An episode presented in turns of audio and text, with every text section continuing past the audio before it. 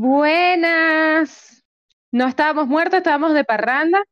Eh, Tony nos saluda también. Tony, sí, por favor. Necesito tu opinión, Tony, sobre Spider-Man y todas esas cosas importantes. Hoy vamos a hablar, vamos a hacer, como estamos tan atrasados con el podcast, porque los teníamos realmente abandonados, hoy vamos a hacer como un mashup de un montón de películas, ¿verdad, Nelson? Sí, todas las cosas que hemos visto y de las que no.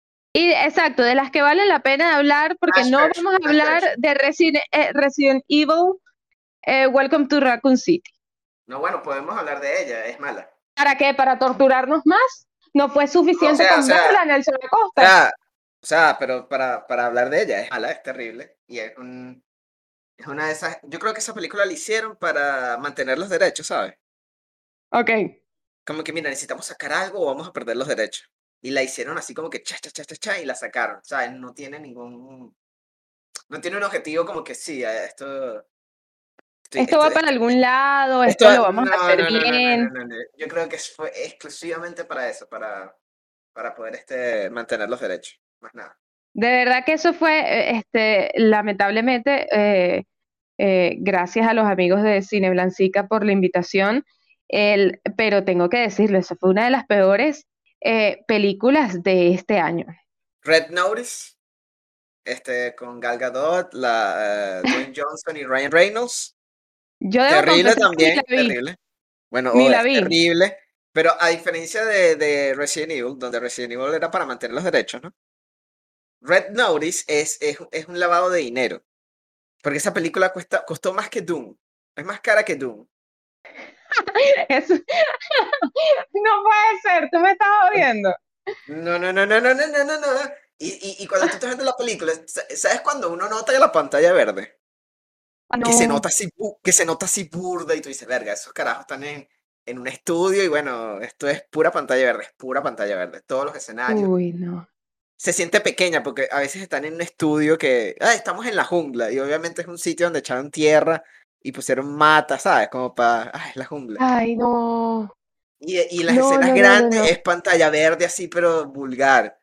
Y yo digo, esto, esto costó 200 millones de dólares. Aquí hay algo raro. Mira, pues costó 200 millones de dólares porque eh, 50 fueron de Gal Gadot y 100 de Ryan y 100 de La Roca. Dios mío. Porque tú sabes que hay algo ahí raro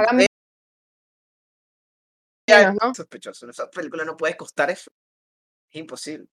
bueno, Yo, ni me, yo ni la vi porque de verdad, o sea, yo debo confesarlo, yo leí la review de Nel, arroba nelson.ag. ¿Ok? Este, leí la review y dije, no, no, mira, sabes que no. O sea, tengo demasiadas películas, estoy demasiado atrasada con películas como para ponerme a ver esa vaina. Spencer, tienes que ver Spencer. Spencer tengo que verla. Esa no podemos hablarla todavía porque de verdad no me quiero hacer spoilers, Nel, perdóname. Pero. House of Gucci, House of Gucci. Hay que hablar de House of Gucci. Eh, ok. Hablemos de House of Gucci. Eh, una película con. Los dos la Exacto. Una película que tiene un cast impresionante que no sirve para nada. Ese es el resumen de eh, House of Gucci. Este año Ridley, Scott sacó dos películas. Sacó The Last Duel y sacó House of Gucci. Last of Duel, que nadie fue a verla, nadie supo qué pasó con esa película. O sea, pasó así por debajo de la mesa horriblemente. Es increíble, eso es una película, que es un peliculazo. Y esta que todo el mundo estaba hablando, que si ya de Leto, que si Lady Gaga, que si. Es una es, es, lo que estaba comentando hoy con, con otra amiga de que eh, los libros no tienen no tienen el, el mismo los, eh, los mismos eh, o sea los límites de una, una película no donde la película tiene que hacer todo en dos horas máximo máximo tres horas no es como lo mucho ya eso es excesivo. Pero un libro se puede dar las largas pues como que mira podemos hablar de todo esto y aquello y lo otro el hecho de que Dune por ejemplo sean dos partes pero el libro es un solo libro pues. House of Gucci debió haber sido una, una miniserie o algo así, de seis episodios algo así, porque esa película... Yo te digo, a mi House of Gucci me recordó a la serie que detesté. ¿Cuál? ¿Ok? Que nada más vi dos episodios, creo.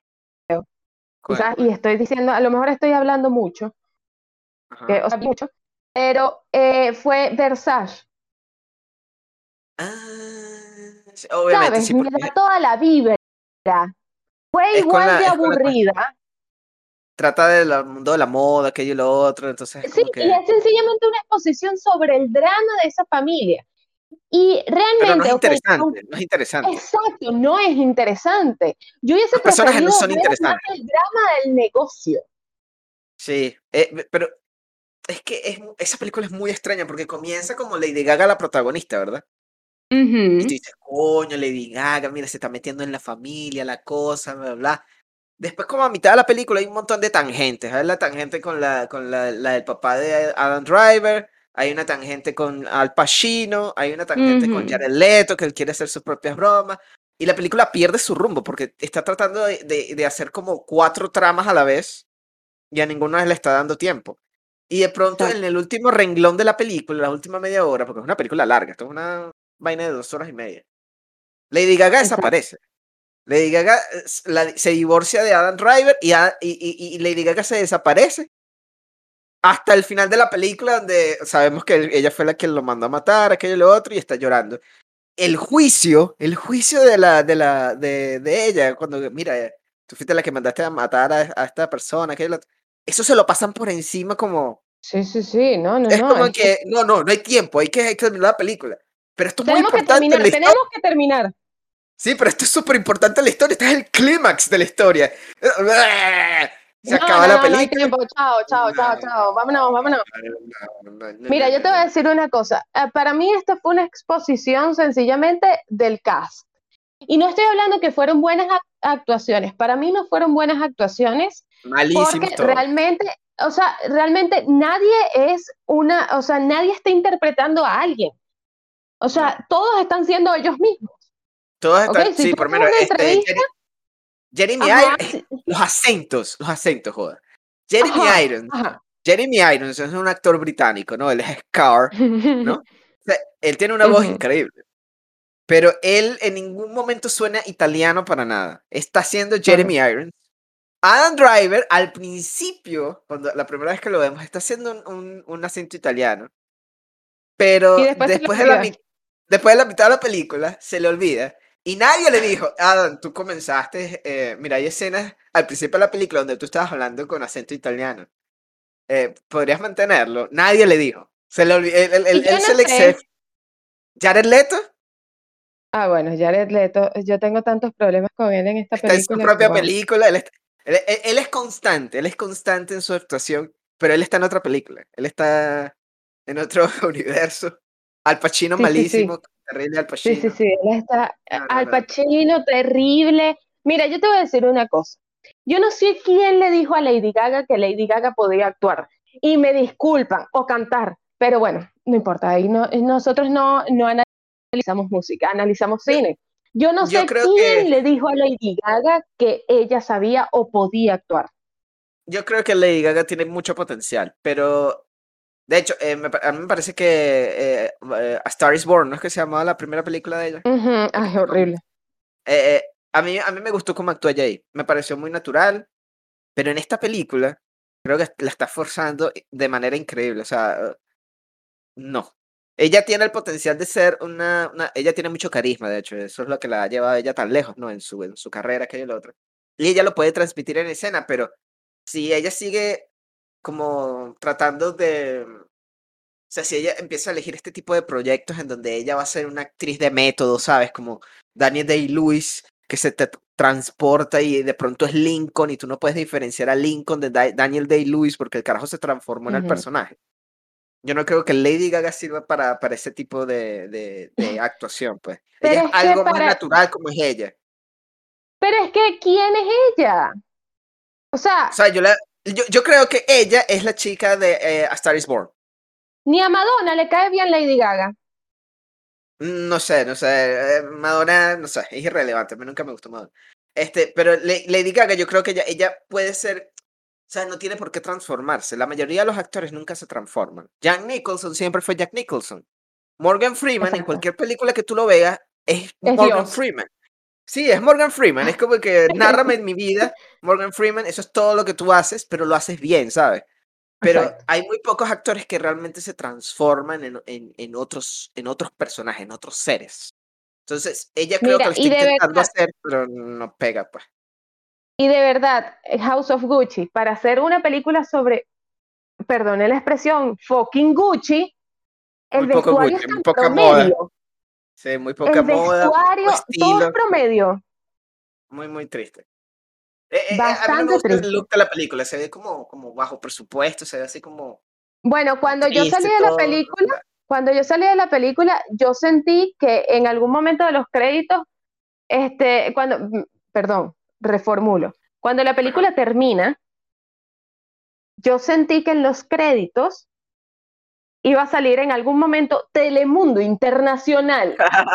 yo sentí los peinados y la cosa. Sí, sí, sí, sí, sí. yo sentí que eso era una novela mexicana. Sí, bueno, eh, eh, eh, no creo que era el formato ideal para House of Gucci, una película, creo que pudo haber sido mejor una serie. Y, y bueno, las actuaciones realmente muy mal. Este pasando a otra película. Pasando a otra película, vamos a, a comentar West Side Story. película. West Side Story. Ok, vamos a hablar voy de. Por orden, voy por orden de fecha, las tengo aquí. yo, yo de verdad tengo un, un, problema tan grande con West Side Story. Ajá.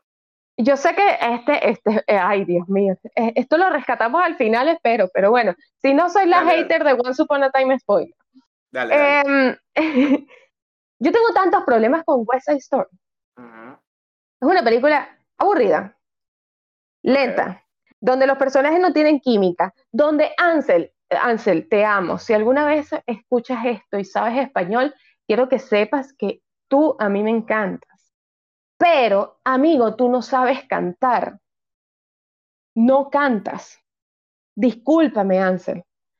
Mira, la química entre él y la, y la chamita, que no me acuerdo de ni ya ni del nombre. María, María, María. María. Era. En la película, no creo que fuera Rachel something. Exacto. Pero en la, en la, o sea, ellos como pareja son cero química, yo no sé qué les dio ahí. Eh, Spielberg, eh, Spielberg agarró un guion, el guion del teatro y dijo, yo puedo hacerte una película, sí, ah, ok, gracias, hagan esta película. Y ya, eso fue todo lo que él hizo. Él no contrató a un guionista para que convirtiera una obra de teatro en una película, sino tú estás viendo una obra de teatro en el cine, punto. La, la historia es incoherente, para mí no tiene coherencia en lo absoluto. Hay un momento, señores, hay un momento en esas películas donde eh, a María le matan el hermano y lo mata Ansel, que no me acuerdo cuál es el nombre, Anton. Tony. Lo mata, ah, exacto. Lo mata Tony, él, lo mata, él lo mata y va y le confiesa a María, te maté a, a tu hermano. Me mataste a mi hermano, le pega dos golpes así en el pecho, así como llorando, ¿saben? Así como ah, el, típico, el típico drama de niña de cine. Ah, me mataste a mi hermano, ya no te quiero. Ok, vamos a tirar. Eh, eh, o sea, ese es el ah. momento más insólito de toda la película. Yo de, ahí yo la perdí, ahí ya yo ah, le perdí el respeto, la seriedad, todo lo que podía tenerle yo esa película se lo perdí en ese momento. Este, a mí me, me encantó ese momento, fue uno de los mejores momentos de la película para mí. porque, em, porque es tan incoherente que tú lo disfrutaste. No, porque es diferente y creo que la, la película, eh, la película realmente mm, justificó que ella haya reaccionado así, ella no quería a su hermano, al menos yo lo vi de esa manera, pues. Em, ella no conoce, no conoce bien a su hermano, su hermano llegó hace unos seis años y llegó fue a joderle la vida, pues. O sea, ella realmente no tiene mucha conexión con su hermano. Es como, obviamente le duele porque es su hermano, pues, pero, pero es como que, olvídalo, pues. Realmente eso fue lo que me quebró. A mí me quiebra cada vez que la gente empieza a cantar de, la nada. Pero es porque a mí no me gustan los musicales. Yo odio los musicales. Entonces, eh, yo no odio los musicales y odié este musical. Bueno, yo soy al revés. Yo odio los musicales y esta película realmente me parece que es una, una gran puesta en escena. Pues Spielberg realmente demuestra que él él es un, director que se cae de la cama y hace la película, pues el carajo tiene demasiada experiencia pues, haciendo lo que hace. Eh, creo que a nivel de cinematografía, a nivel de, de, vestuario, de sets, ese tipo de cosas, la película es increíble, pues, la verdad. Técnicamente eh, es asombrosa. Sí, las actuaciones también me parecieron muy buenas. Eh, ahorita la narrativa es que Ansel es el punto débil de la película. Yo no lo creo. Creo que todos por cuenta propia eh, destacan. Creo que el, punto débil, de hecho, es María. Y creo que de hecho es porque eh, ella como actriz no es, muy sirve. no es muy experimentada. Esta, esta creo que es su primera o segunda película. O sea, la chama está recién salida del horno, pues la chama no tiene una experiencia montada, no como los el resto del cast que son desconocidos, pero son carajos que tienen experiencia en Broadway, han hecho esta, este, tienen, tienen, tienen mucha expresión, ¿no? Por ejemplo, el, eh, creo que era el personaje Jasper, que era el amigo de Tony. Ese pana es muy buen actor. Nunca lo hemos visto en una película, pero mira, ella, él, la, la, la novia de, eh, Orlando, creo que Orlando, creo que se llamaba el hermano de María. no, Bernardo. Bernardo, ajá, muy, muy buena actriz ella, la novia. Este, pero ellos tienen esa experiencia, pues ellos cargan esa experiencia. Yo creo que Ansel sabe cantar. Parece que, que lo hizo muy bien. Yo no esperaba que él tuviera una voz así tan bonita, pues. Pero la película es anticuada. Con todo el mundo se está, se está, preguntando, pero ¿por qué nadie fue a ver West Side Story? Pana, esto es un, esto es un musical de los años 30. Ok. Eh, eh, eh, sí, el tema de la, de la, la tensión racial y todo eso está muy vigente hoy en día. Pero la gente no quiere ir a ver eso, la, quiere, la gente quiere escaparse de, de los rollos. Ahorita estos dos últimos años han sido demasiado estrés, demasiada vaina, la gente no quiere ver eso y no quiere ver algo que se sienta que, que es del pasado, ¿sabes? Quieren ver hacia adelante. eso, eso es lo que nadie quiere recordar lo, lo que ha pasado, ni, ni, ni, siquiera la semana pasada, ¿ok?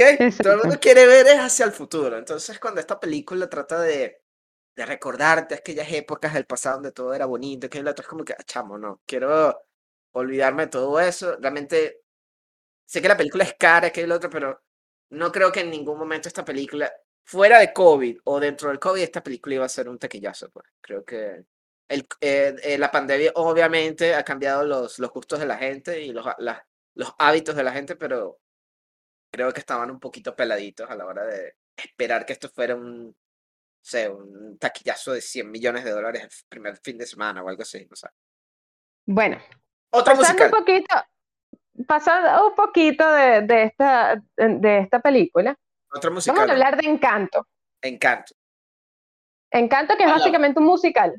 Ah, Encanto, primero que nada, eh, aquí, este, eh, después de, o sea, después que yo diga estas palabras, vamos a insertar un audio porque tuve el privilegio de entrevistar a Jorge Ruiz Cano, un animador venezolano que participó en Encanto y en muchas películas de Disney como Big Hero 6 y él en esta entrevista que les vamos a presentar ahora nos cuenta más o menos cómo fue su experiencia con Encanto. Uno, dos, tres, uno, dos, tres. Siempre estamos así.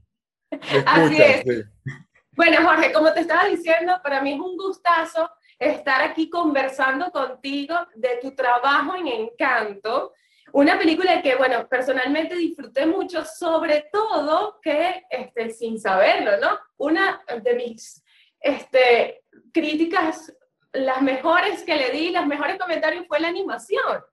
El trabajo de la animación que fue espectacular. Entonces, yo creo que mi pregunta para ti es, este, ¿cómo influenció Venezuela y todo, todo, bueno, tú viviste acá, este, y todo ese, nosotros somos muy coloridos, sabemos que Encanto es una, una película que está inspirada en Colombia, aunque yo la vi muy regional, ¿no? Pero para ti, como animador, ¿cómo influenció este, en la animación Venezuela? Chama, gracias por tenerme y, y no me pongas tan ajeno ahí como que vi, tú viviste en algún momento ya, mira, yo mira que me voy esta semana, ¿oíste? Por eso ¡Ay, ok! Sí, ahorita, ahorita me voy, entonces estoy emocionado, tengo tiempo sin ver para la familia, pero imagínate en nosotros los animadores, que, que por cierto estoy representando acá a un grupo bastante grande, somos un, un grupo gigante que colaboramos, entonces, este, gracias por, por tenerme acá, ¿no? Entonces, eh, somos los actores, ¿no? Entonces, como, como, como los que damos la ilusión de la vida a estos personajes, ese es más o menos lo que hacemos en el departamento de animación. Y cada animador lo que pone, ¿no? Además de, la mezcla del personaje, uno trae más o menos su experiencia. Es la especificación, es esa mezcla de inspirada en, nuestra gente, ¿no? Pero eh, investigada, inspirada y nuestra imaginación. Entonces, cada quien tiene su experiencia. Entonces, de donde vengo es inevitable que influencia en mí es específicamente, especialmente Encanto, ¿no? Entonces para mí significó muchísimo porque imagínate, yo venezolano, mi, mi, mamá venezolana, mi papá venezolano, eh, colombiano, entonces tenemos par de escalones y, un poco de raíces y generaciones de allá y tenía una presión porque tenía que sentirse visceral, ¿no? Una autopresión ahí en el subconsciente, ¿no? Porque en, en la animación es como, como ese baile, cómo se mueve, cómo pone esa personalidad y en este caso encanto lleno de música, cómo veías a esta gente bailando esa champeta o esa cumbia ese vallenato, ¿no? Y, hasta salsa pusimos, ¿no? Imagínate con la actuación encima. bueno, a uno saber quién tiene ritmo y quién no, ¿no? Entonces, fue un reto. Yo la vi muy colorida. Encanto para mí es una película que se define por colorida. ¿No? Y yo creo que yo, me, yo la sentí tan, tan, tan que se representa, tan, nos representa a nosotros por los colores es visualmente muy bonita. Este, pero bueno, aquí te quiero preguntar algo, aquí, eh, bueno, un poquito más personal, tú sabes. ¿Con qué personaje de encanto te identificas? Está súper difícil, ¿sabes? Porque este, como la familia, ¿no? La familia es súper diversa, no solamente como se ven, pero como sus papeles y sus papeles cambian, que más, más por ahí va el tema, ¿no? Este, esa, esos valores y esa cosa que, que se van jugando, que esa, esa empatía, esa perspectiva, ¿no? Esa capacidad de entendimiento y, y, ese amor propio, ¿no? Que vamos, que se van switchando y van entre familia y yo, la verdad me encanta, para no darte más, extenderme más, pero para justificar mi respuesta, que me veo en, me veo en, en Félix, me veo en, en Mirabel, me veo en Bruno, yo tengo poquito de todo, ¿no? Bueno, mi hermana es, es, es, Mirabel, esa me inspiró muchísimo en los par de cositas que hice con ella y, hablando de cómo inspira, ¿no? La gente alrededor tuyo y tu tierra y esos colores, ¿no? Exacto, exacto. Qué bonito que hayas tomado a tu hermana de inspiración, que sean detallitos para, para algunas cosas y me imagino que así pasó con muchas otras personas a tu alrededor. ¿Tú dirías que hay un personaje que, que tú dices, mira, ese, lo, ese yo le puse, cuando trabajé en él, le puse este nombre y esa persona es... Uf, mira, eh, hay, par, hay, par, hay, hay, partes, pasa es que estoy esperando, quiero que esta ese regalito ustedes solos, ¿no?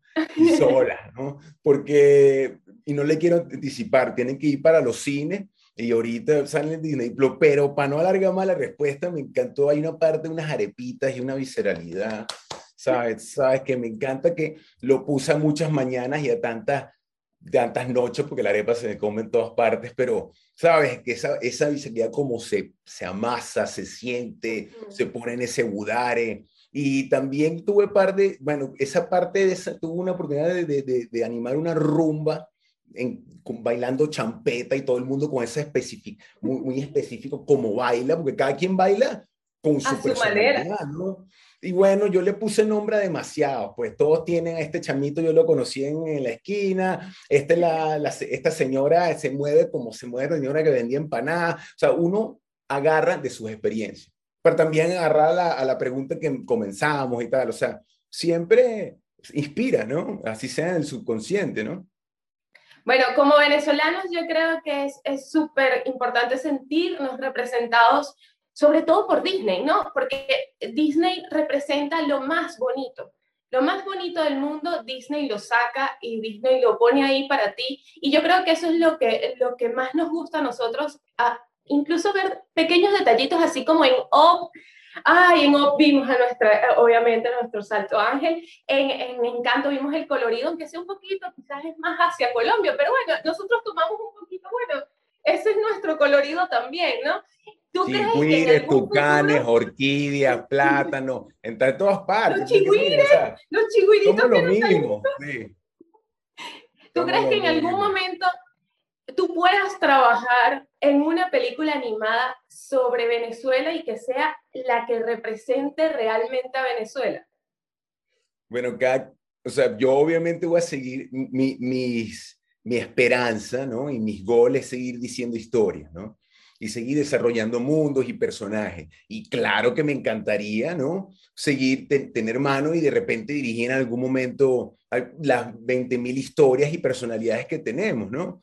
Sobre todo ver el equipo, ver el equipo inspirado en nuestra, en nuestra gente, fue increíble, fue em, demasiado emocionante. Inclusive yo siempre he hecho el cuento que, que nosotros estamos jugando con, con, el guion de hace 3, 4 años, ¿no? Y me acuerdo que el medio como que lo traducía, ver cómo se sentía en español, ¿no? Este, me acusaba haciendo arepa con Byron y Jared, los directores, ¿sabes? O sea, de esta película, verdad, de verdad que, ¿sabes? El futuro, mantengámonos en ahorita y vamos a ver Encanto, porque el futuro vamos es, a ver no, es no parar, es no parar, ¿no? Es solamente este es el comienzo, ¿sabes? Es que solamente sea medio novedad que, que haya, que Disney esté tomando, ¿sabes? Eh, inspirado en nuestra cultura, no, no, es, no va a ser novedad muy pronto, ¿sabes? Bueno, Jorge, ya para cerrar, yo quería hacerte una pregunta aquí, ya a tono personal, tú sabes, este, nosotros tenemos las arepitas y tenemos las cachapas. Yo por lo menos no me puedo decidir, para ti, ¿cuál sería la la que te cura ese corazón, ese, ese mal momento que estés pasando, que tú te la comes y te llena el alma y tú dices, ok, ya todo está bien? Es difícil porque yo como arepa todos los domingos. Ayer me comí como cinco arepas. Y, pero yo llego, siempre que llego a Venezuela, siempre lo primero que hago subiendo para Choroní, ¿no? porque en mi casa está como en el Henry subiendo para Choroní hay unas cachapas, ¿no? Pero poderosas, o sea, que te puedo decir, cachapas Cachapa. Que te toca el corazón. Sí, me to sí, ¿qué te puedo decir? Bueno, Jorge, muchísimas gracias. Este, yo te pido que porfa le mandes un saludo pues, a todos mis seguidores y que invítalos a que vean Encanto.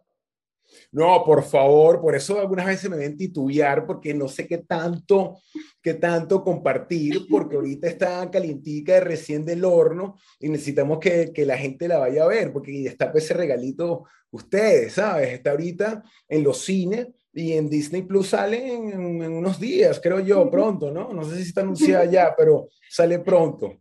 Por favor, ¿sabes? Y me cuentan qué tal, ¿no? Yo, porque yo celebrándola completamente. Pero por Así favor. es. Así es. Muchísimas gracias, Jorge. Este, de verdad, un gran abrazo y bueno, te deseo una muy feliz Navidad. Igual, muchísima salud para ti y para los tuyos. Chao. Habiendo escuchado esta entrevista, Nelson, ¿qué te pareció a ti Encanto? Tengo eh, emociones encontradas con Encanto. Encanto visualmente es muy bonita.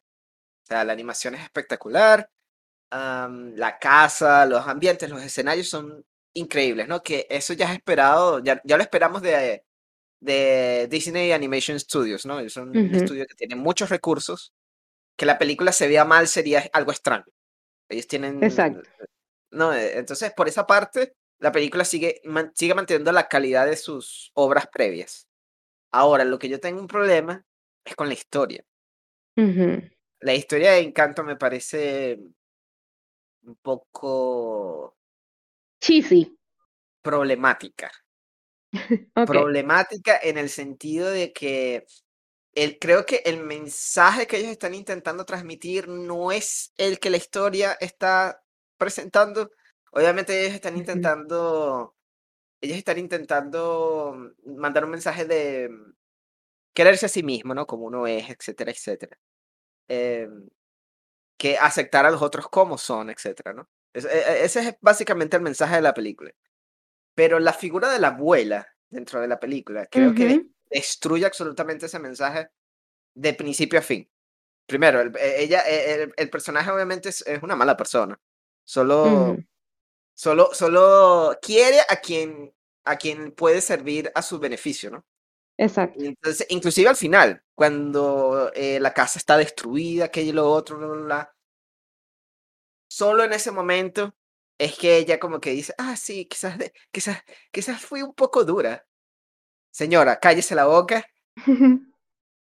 y, y arrodíllese y pida disculpas a todo el mundo, por Dios. Nada, no se disculpó en, en ningún momento la señora se disculpaba. ¿Tú puedes creer eso? Tú puedes creer eso. Ella tiene, tienen, que, tienen que decirle, abuela, este es el mensaje de la película, reacciona. Y ella como que, ah, bueno, sí, ah, mira la casa. ¡Ay, la casa! La casa volvió. El hecho de que la casa vuelva al final, creo que destruye todo. Yo creo que la casa debe haber Yo me imaginé que tú me ibas a decir eso. La casa debe haber sido reconstruida por sus propias manos, cero magia. Pero no, a todos les regresa la magia y todo regresa como era antes. Era como que, no, no, no, no, no, ¿qué es esto? No, no, la película es, a nivel de historia no tiene, a nivel de historia y de personajes no tiene mucho sentido. Para en mi caso, en mi caso, Encanto fue una película que me atormentó. O sea, a mí me pareció muy bonita. Eh, el mensaje, a pesar de que antes de que, de que lo, cualquier eh, hermano colombiano que esté escuchando esto se moleste, señores, sabemos que es una película inspirada en Colombia, pero al mismo tiempo tiene muchas cosas de otros países latinoamericanos. Eh, ¿Ok? Partiendo de eso. Eso que acabas de decir yo creo que la película tenía que decir que era de Colombia. Porque si no lo decía, esta película pudo haber estado en cualquier otro sitio de Latinoamérica. En Paraguay, en pudo haber sido Paraguay, Venezuela, Brasil, Ecuador, Perú, pudo haber estado en cualquier sitio. No hay nada, al menos desde mi punto de vista, que lo identifique como una película colombiana. No hay estoy nada. estoy demasiado de acuerdo porque incluso en la música, la música es tan variada Sale Carlos Vive y yo digo, ah, Carlos Vive. Es Carlos Vive, esto es Colombia, ¿no? Pero sí, imagínate, si no fuera eso, es como que ah, puede ser cualquier sitio de Latinoamérica.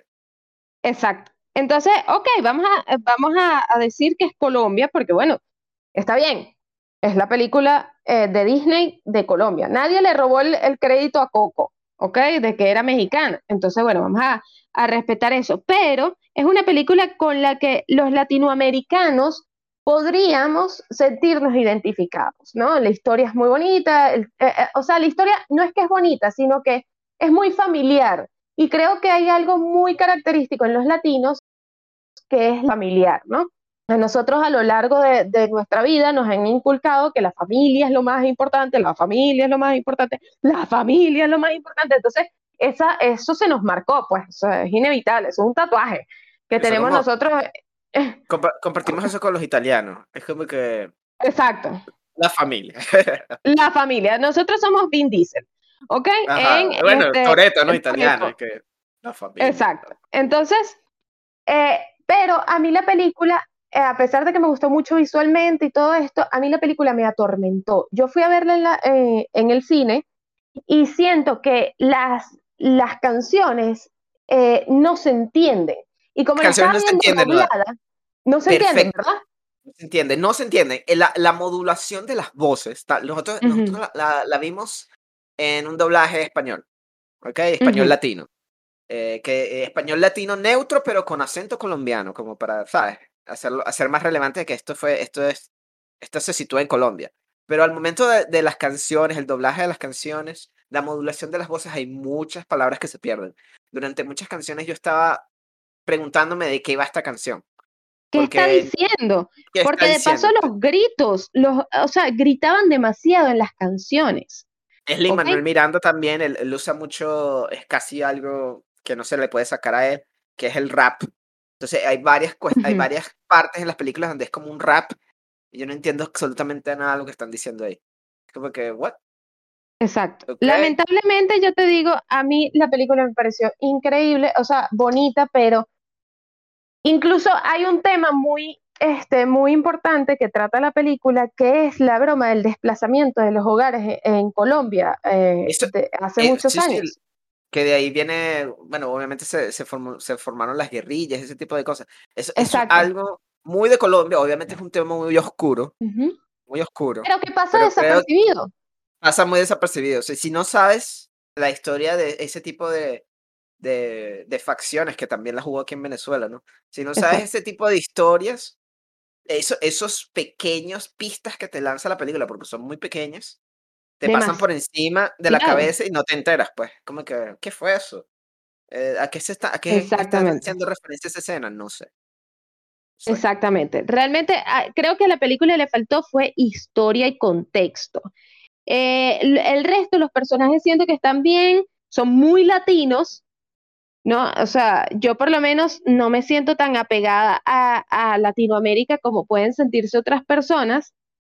Eh, no, no me siento tan como tan representada en esos personajes, pero sí veo que ah, es un es muy latino, ¿ok? se siente muy latino. Es una película que sirve para los niños. Eso yo creo que es un problema con todas las películas que intentan representar Latinoamérica, porque lo mismo sucede con West Side Story, en donde el latino no puede ser, sea, el sentimiento latino tiene que ser como sobreexagerado. Ajá. Para, que, para que la gente, la gente entienda, me imagino que la gente estadounidense, que es el principal target de esta película, sí, entienda de que esta gente es latina. O sea, es como que, o sea, es, es mucho cliché, ¿sabes? Mientras, eh, de hecho, hubo, hubo varias, varias cosas así con, con, por ejemplo, West Side Story. La gente, e, esa película ha dejado muy confundida a los analistas y eso, porque era como que, ¿quién fue a ver West Side Story? mucha gente blanca. Pero entonces era como que, ya, pero esta película contiene latinos, ¿por qué los latinos no están yendo a ver? Entonces, eh, en varios canales de YouTube que yo sigo, por ejemplo, donde se hace esa pregunta, eh, tú ves los comentarios y dices, ah, es que yo soy chileno. Y esa gente es puertorriqueña. Yo soy completamente, yo soy latinoamericano, pero soy completamente diferente al puertorriqueño. Soy diferente al venezolano, soy diferente al, al, al, mexicano. O sea, es como que nos quieren meter toda Latinoamérica en una sola olla. No entienden de, que, de que cada país es tan diferente y dentro del mismo país las personas son increíblemente diferentes. Es como, es como que el, el cliché del gringo gordo comiéndose una hamburguesa. América, América. es como que no todos los estadounidenses son así. Hay mucha gente que de hecho ve ese, eh, nacida en Estados Unidos, con familia en Estados Unidos desde hace generaciones, y ve ese cliché, ese estereotipo y le repugna. Entonces es como que, lo mismo sucede en, en, en, en Latinoamérica. como que, Ay, sí, ¿cómo que se llamaba la, la chica de Encanto, la protagonista? Ah, no me acuerdo. Bueno, ella con su faldita y su cosa, y era como que, sí, eso es latino, pero no todas las chicas latinas son así. Exacto. No todas son así. No todas nos, nos, vestimos coloquiales, no todas somos, o sea, no todas somos tan, tan alegres, ¿no? O sea, o sea, tenemos características igual que todo, las gringas. No todo el mundo en Latinoamérica es marrón. Exacto. Gracias, Nelson.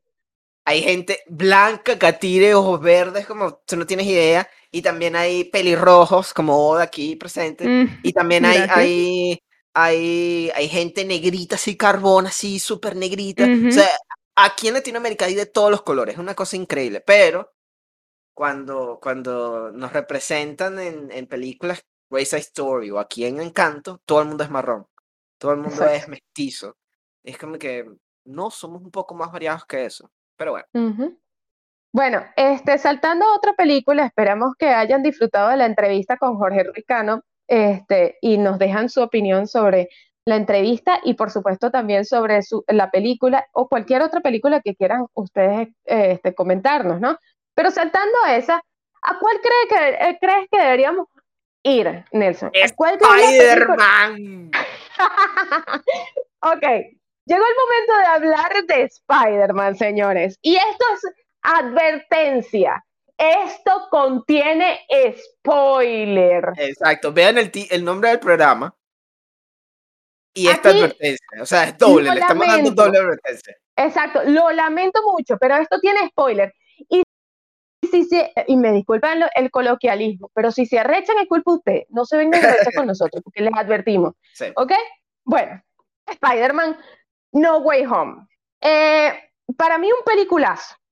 ¿Ok? sí, eh, un peliculazo, la mejor película de Marvel, eh, recalco, vuelvo a hacer énfasis, la mejor película de Marvel del 2021, no la mejor película de Marvel ah, ever, ni la mejor película del 2021. O sea, la, mejor, la, mejor, película que lanzó Marvel este año. Okay. Eco, exactamente. yo estoy de acuerdo también con eso.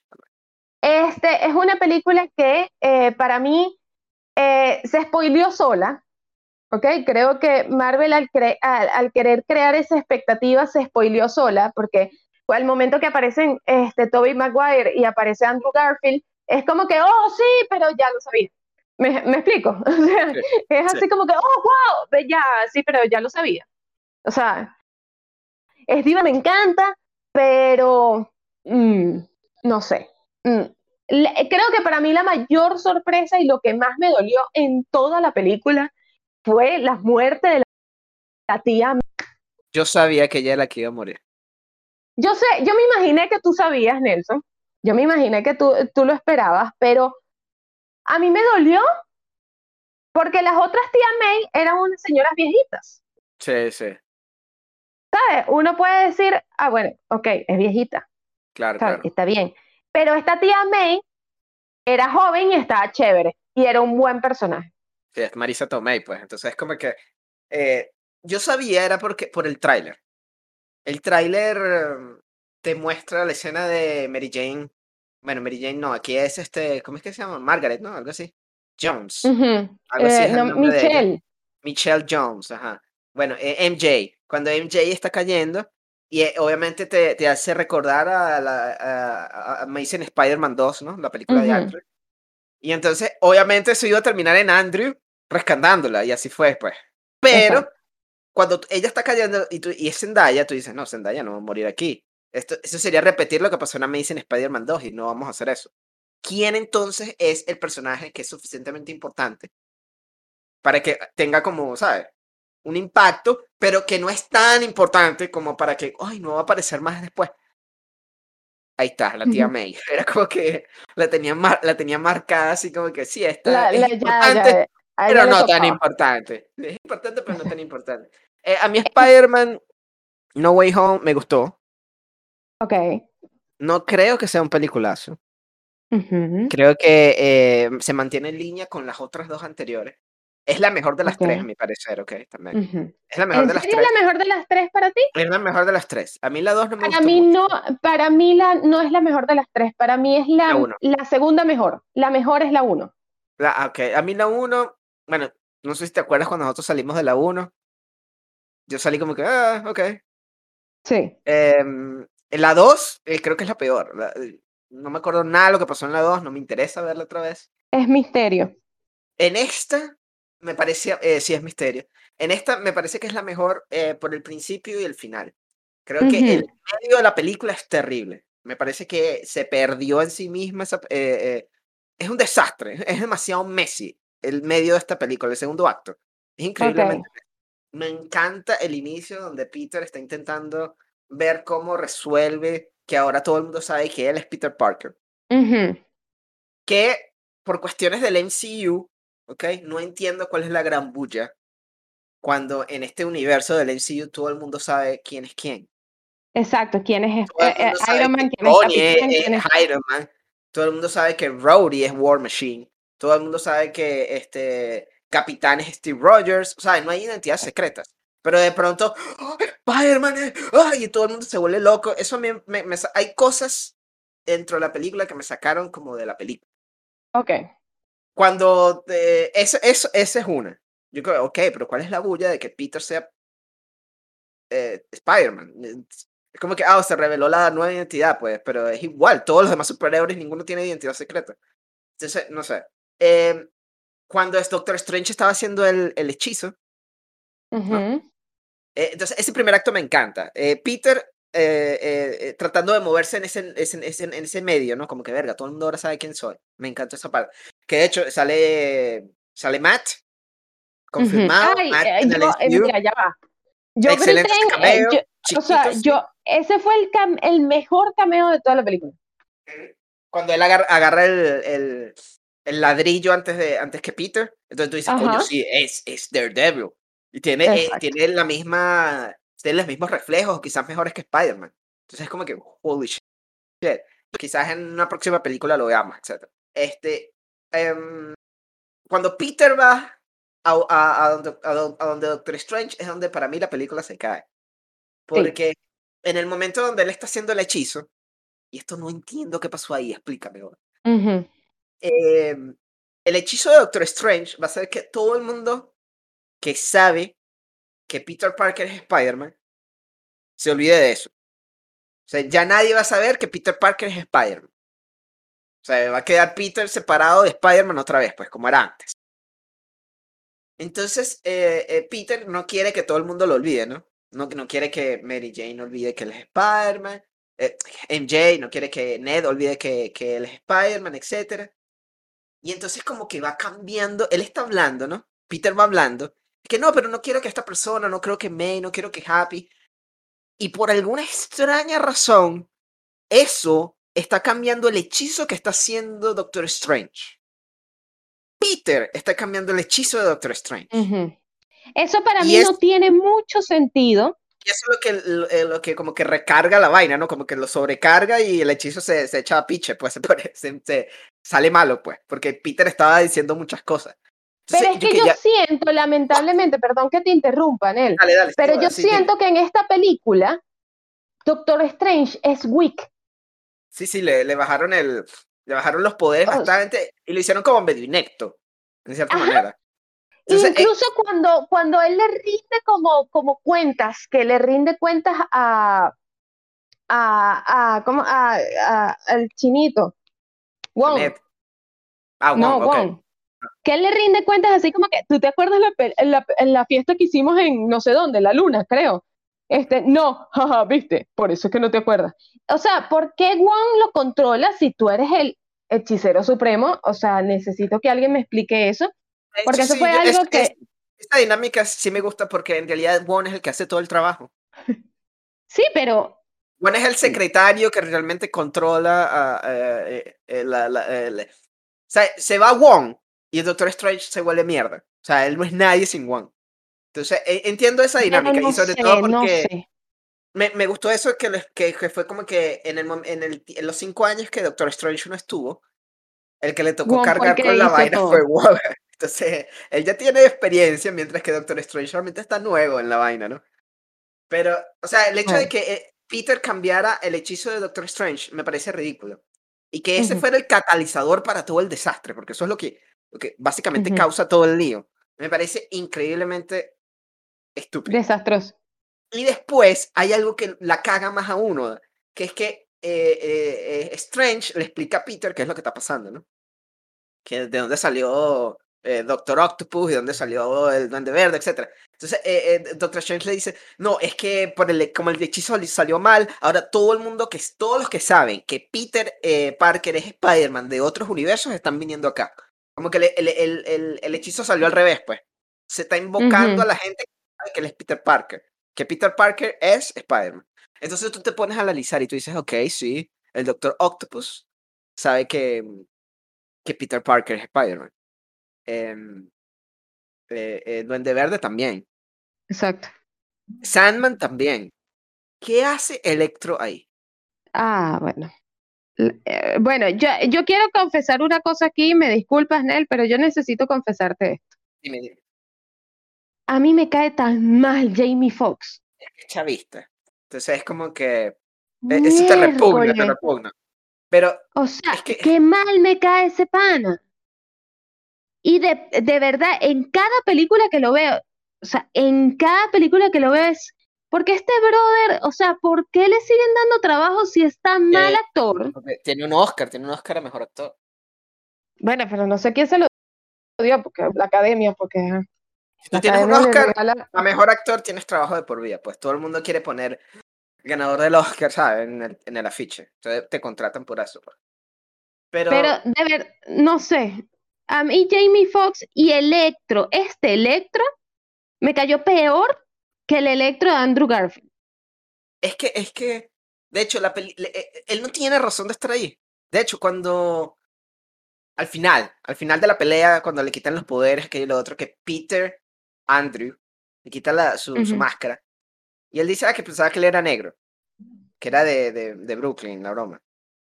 Y entonces hay como una, hay como una, hay como un hint de que están hablando de Miles, ¿no? De que, ah, mira, yo no soy negro, pero, o sea, está Miles por ahí que sí es Spider-Man negrito, pues. Entonces tú dices, ya va, ya, ya, pero eh, no era que todos los enemigos que sabían que Peter Parker era Spider-Man son los que vinieron. ¿Qué haces tú aquí? Tú ni siquiera sabes que este Spider-Man, el tubo Spider-Man, es, es un, un, chamo blanco. ¿qué está sucediendo aquí? No hay, no hay coherencia en, en lo que está sucediendo. Y, o sea, eh, cuando, cuando era la broma del hechizo, cuando era la broma del hechizo, yo estaba, el, eh, Peter, que, no, pero es que no quiero que Mary Jane sepa de que, que se le olvide que yo soy Spider-Man. Entonces el Doctor Strange está como que, ok, ella se va a acordar de que tú eres Spider-Man. Peter, haz que Strange diga el, el, el, Strange diga el, ¿cómo es que es el, el hechizo? El hechizo. Lo único que ese hechizo va a hacer es que la gente va a olvidar que tú eres Spider-Man. No va a ser que Mary Jane, eh, MJ se desenamore de ti. No va, no va a ser que, no va a ser que eh, eh, Ned, tu mejor amigo, deje de ser tu mejor amigo. O sea, él puede, Strange puede hacer el hechizo y después tú le dices, chicos, soy Spider-Man. ¿Qué? Sí, mira, fue que, y les cuentas toda la historia y ellos como que, wow. El problema de esta película es, es, el problema de esta película es, Nelson Acosta, que se olvidan de la doble identidad de Spider-Man. ¿Ok? Porque incluso el final de la película es que ni siquiera, o sea, Zendaya, bueno, MJ, recuerda a Peter. O sea, ¿y dónde estudias? ¿No fuiste más al colegio? Eh, bueno, no, no, eh, eso sí tiene sentido, eso sí tiene sentido. Lo que, tiene, lo que no tiene sentido es que Peter no haya decidido hacer el hechizo y después le cuenta a sus amigos de que él es Spider-Man y todos los recuerdos de él, de ellos, con, de hecho, MJ diría, mierda, no puedo creer que mi novio es Spider-Man. Qué loco. Pero ¿cómo no lo van a conocer? Eh, Ahora, porque al ¿Cómo no lo van a conocer, Nelson? No, no, no porque... En la escuela. Eh, pero acuérdate que ellos salieron de la escuela. Ellos ya no van a ver a Peter nunca más. No, eh, Peter no va a la universidad. NJ y Ned van a la universidad, a lo mejor se siguen, siguen allá. todos los recuerdos que ellos tenían de Peter en la escuela ya no existen. Esa fue la solución que Strange y Peter encontraron, como que, ah, mira, la única solución para que esta gente no siga llegando al a, a, de otros universos acá es que todo el mundo se olvide de que tú eres, que tú existes, que Peter Parker existe. Y eso es por eso es que me gustó el final, porque el final le da a Peter el chance de ser Spider-Man, de ser el verdadero Spider-Man, no el Spider-Man. Bueno, incluso en la última escena, la última escena de la película, a mí me pareció muy fina porque este es eh, el traje original de Spider-Man, es, Spider-Man volando por todo Nueva York y todo eso, eso me gustó muchísimo. Y es Peter que a lo mejor va a tener que encontrar trabajo, ¿no? Es un Peter que, va a a tener A lo mejor se vuelve periodista, no, fotógrafo. va, no va, sí, no va a ir al MIT, pero va a ir a, lo mejor a, a la universidad comunitaria, ¿no? etcétera. O sea, él va a seguir estudiando que y lo otro, pero va a ser alguien que va a ser el Peter que nosotros conocemos, el Peter de Tobey Maguire. El Peter que tenía tantas responsabilidades afuera y dentro de su vida que no sabía cómo manejarlas, ¿te acuerdas? Que era como que, Yo realmente no sé si eso me guste. A mí me gusta porque es el Spider-Man. A mí no me gusta el, Spider-Man de Tom Holland. Por eso es que no me, gusta, no me gustan mucho las dos primeras películas de, de Spider-Man con Tom. Porque todo se lo dio Tony Stark. En ningún momento Peter, de hecho lo, intentaron hacer aquí, pero no se siente orgánico porque en las dos primeras películas nunca lo hicieron, de que Peter es inteligente. Peter tiene el potencial de ser tan inteligente como Tony Stark. Ninguna, ni, en, ni en la primera, ni en Homecoming, ni en Far From Home hicieron apunte de esa, esa parte de Peter, que es una característica muy importante del personaje, que es que Peter es un genio. Lo hicieron como en, este, en, este, en esta película, pero es como que de repente Peter es inteligente. ¿Tú crees mm, que, cómo crees tú, Nelson, que vayan a integrar a Peter ahora con este, eh, o sea, me imagino que será en Multiverso Madness, que no sé, que algo pase y que él se integre, pero ¿cómo crees tú que vayan a integrar a Peter en los nuevos Avengers si nadie se acuerda de él? Eh, realmente mm, es súper sencillo, porque el hecho es que a pesar de que nadie se acuerda de Peter en este momento, ¿no? Ni siquiera Happy, ni Doctor Strange, ni nadie, él sigue siendo Spider-Man. Entonces, él se va a crear, él va a seguir siendo Spider-Man, va a seguir luchando eh, por la justicia, va a seguir peleando contra villanos. un protagonismo con él? Eh, de, sí, exactamente, eso, a eso me refiero. Peter va, va a ser el Spider-Man que él siempre debió haber sido.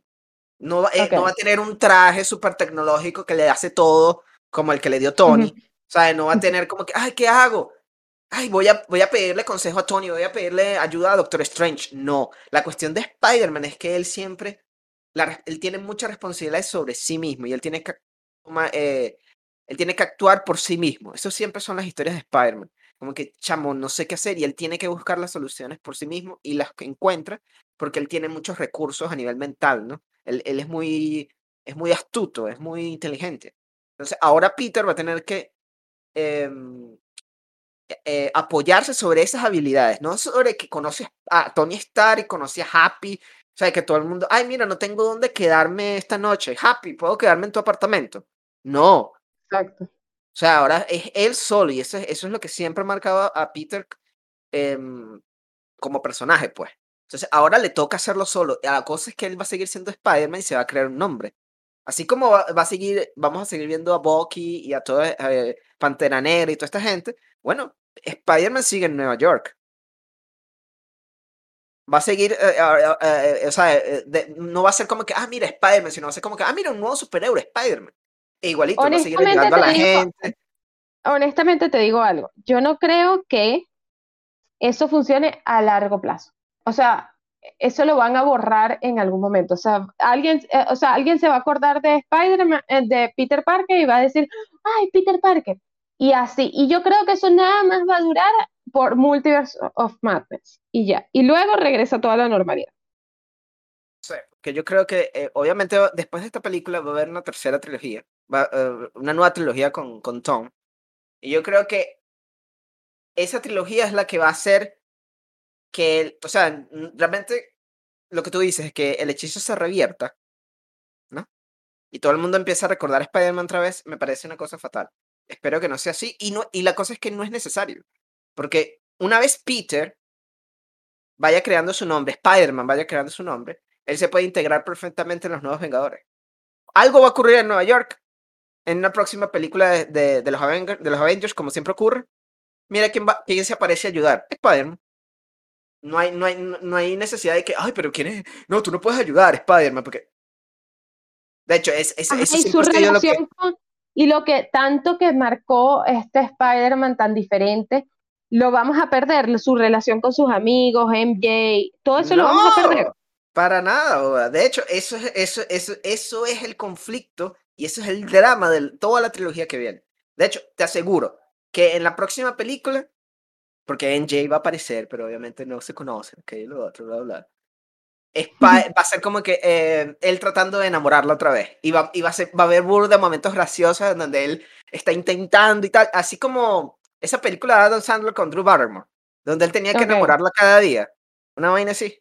ok. Exactamente. Y nos vamos a reír con pobre Peter ahí tratando de caerle a MJ, pero este MJ no lo conoce. Pero igualito, eh, eh, al final de esta película, ella se ve receptiva, ¿no? Ella es como que, oh, este chama es como lindo. Eh, pero bueno, se fue. no me dijo nada, no me, no me, dijo nada, no me dijo nada. Pero, o sea, ya ahí el, el, el, la química está ahí, ¿no? O sea, al final, te, te, aseguro que en la próxima película, al final se besan. Y es como que, oh, y él le va a contar la historia de que él, él, la conoció y fueron novios antes. Y, y, va a hacer que esta película sea más estúpida todavía. Porque eso pudo, eso pudo haber sido lo que hubiera pasado al principio de la película con el hechizo. Pero por alguna extraña razón nos obligaron a, a, todo este despelote con Toby y Andrew. Muy fino que hayan salido. Pero creo que no estaban muy no estaban preparados para salir. No estaban en modo Spider-Man. Toby salió y es Toby Maguire. Y él dijo, hola, soy Toby Maguire. No voy a actuar. ¿Ok? Voy a ser yo. Me voy a reír. Voy, suficiente. voy a ser cute, como siempre lo soy. Pero ya, eso es todo. ¿Ok? No van a sacar más de mí. Y Andrew es como, oh, todavía estoy en el musical, ¿verdad? Ah, no, no, no. No, no, no. ¿Sí? ¿No?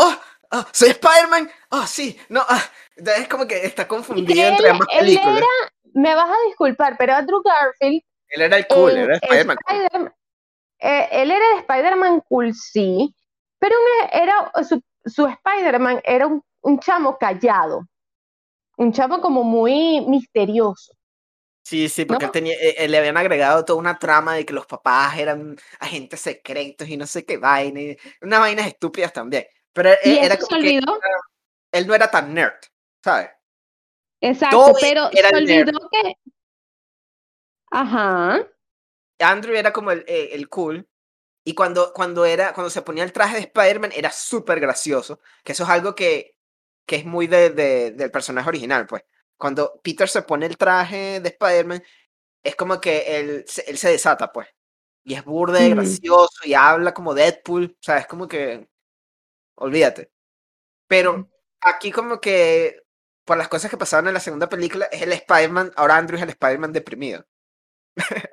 él está deprimido. No, yo soy el chimbo y tal. Ustedes son cool, yo no soy cool.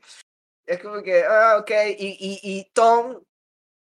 Tom es muy chévere. Pero su Spider-Man creo que es el que tiene menos personalidad de todos los Spider-Man. Entonces. ¿Tú dices? sí. Lo veo muy genérico. Yo no lo percibo igual. un chamo chévere y ya, no es inteligente, no es gracioso. O sea, es un chamo normal. Es estándar, es un chamo estándar, no es, no es, no es un chamo que tú puedes decir, ah, sí, mira, eh, he, hecho, he, hecho, unos chistes tan buenos, o mira, wow, qué inteligente este pan, o algo así. No, es como que súper estándar, ¿sabes? Como que no tiene ni pics, no tiene ni altos ni bajos, sino es como que muy, muy plano el, el, Tom de, el Peter de Tom. Está bien, pero no sé. En cambio, todo era como que, verga, este carajo es súper nerd, weón. Este carajo no.